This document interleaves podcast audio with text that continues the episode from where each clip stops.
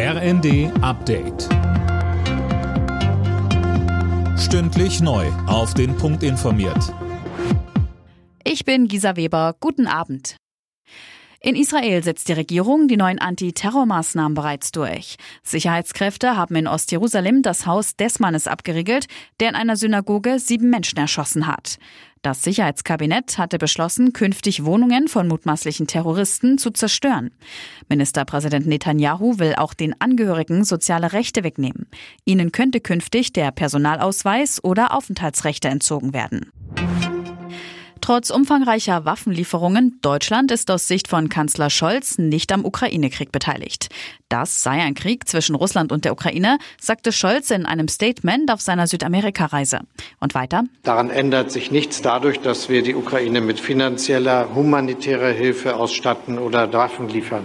Und wir werden alles dafür tun, dass es nicht zu einer Eskalation des Krieges kommt, die zu einem Krieg zwischen Russland und NATO-Staaten zum Beispiel führt.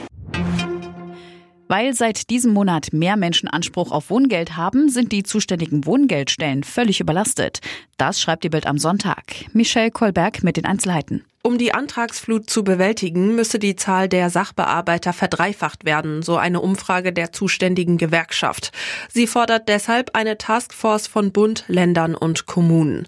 Teilweise dauere die Bearbeitung von jetzt eingereichten Anträgen schon bis September. Seit Anfang des Jahres haben rund zwei Millionen Menschen Anspruch auf Wohngeld, 1,4 Millionen mehr als vorher.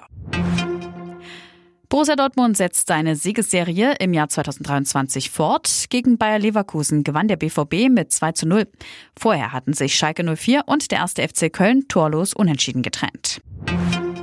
Und die Goldmedaille bei der Handball-WM geht nach Dänemark. Gegen Frankreich stand es am Ende im Finale 34 zu 29. Die deutsche Handballnationalmannschaft wurde am Ende Fünfter. Das Platzierungsspiel gegen Norwegen endete 28 zu 24.